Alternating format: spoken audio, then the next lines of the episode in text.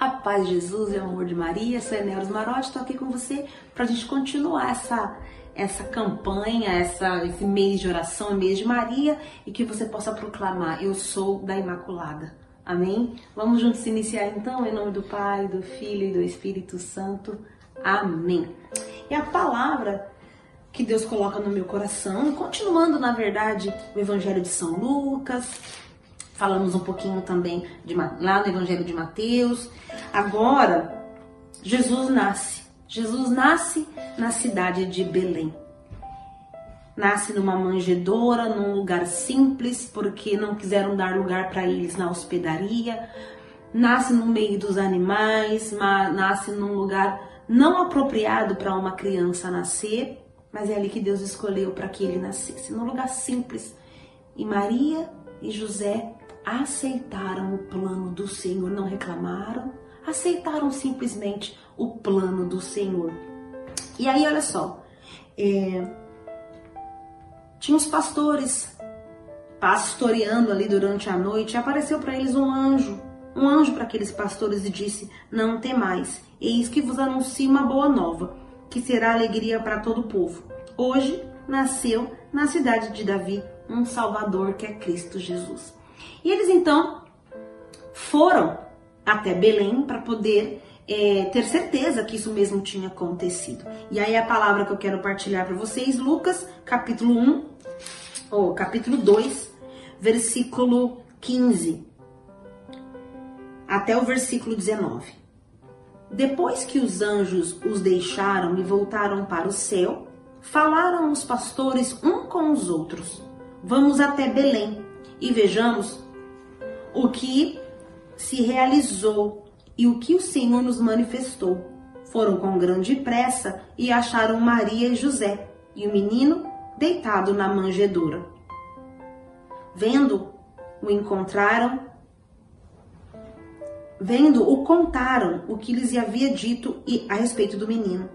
Todos os que ouviam admiravam-se das coisas que lhes contavam os pastores. Maria conservava todas estas palavras, meditando-as no seu coração. Palavra da salvação. Olha só.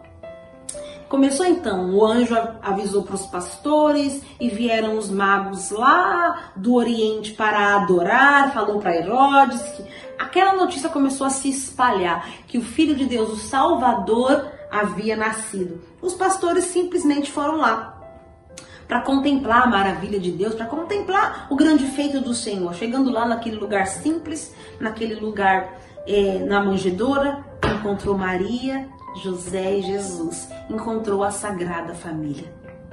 O simples encontro a Sagrada Família. A Sagrada Família é simples. A Sagrada Família, ela é humilde. A Sagrada Família, ela é dependente do Senhor. Eles estavam ali, dependente do Senhor, totalmente nas mãos de Deus, não nas mãos dos homens, porque nem lugar na hospedaria quiseram dar para eles. Eles verdadeiramente viveram intensamente ali a vontade de Deus. E aí, o que mais me encanta, e é o que Maria nos ensina no dia de hoje, é... Maria conservava todas estas palavras meditando-as no seu coração. Que maravilha, né?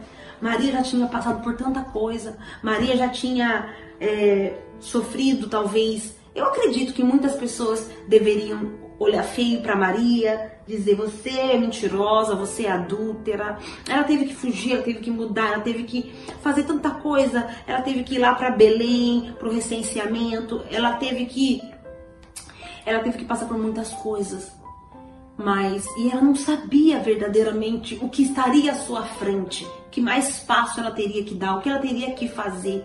Maria então, ela ia observando tudo o que ia acontecendo e ela ia conservando no coração e meditando. Amém? Ela ia conservando no seu coração e meditando. Ou seja, que tudo aquilo que ela passou e viveu iria viver Maria, ela não desperdiçava, não desperdiçava o sofrimento, não desperdiçava talvez os seus medos, não desperdiçava a sua fé. Maria guardava no seu coração e meditava todas as coisas que ia acontecendo com ela, a história, a história do Senhor estava sendo escrita nos passos de Maria. E sem entender, ela rezava, ela meditava, rezava, ela rezava sobre tudo aquilo. Então que Maria possa nos ensinar, ao invés de sair por aí, talvez colocando tudo no Facebook, colocando as nossas, os nossos medos, as nossas incertezas, as nossas dúvidas para as pessoas que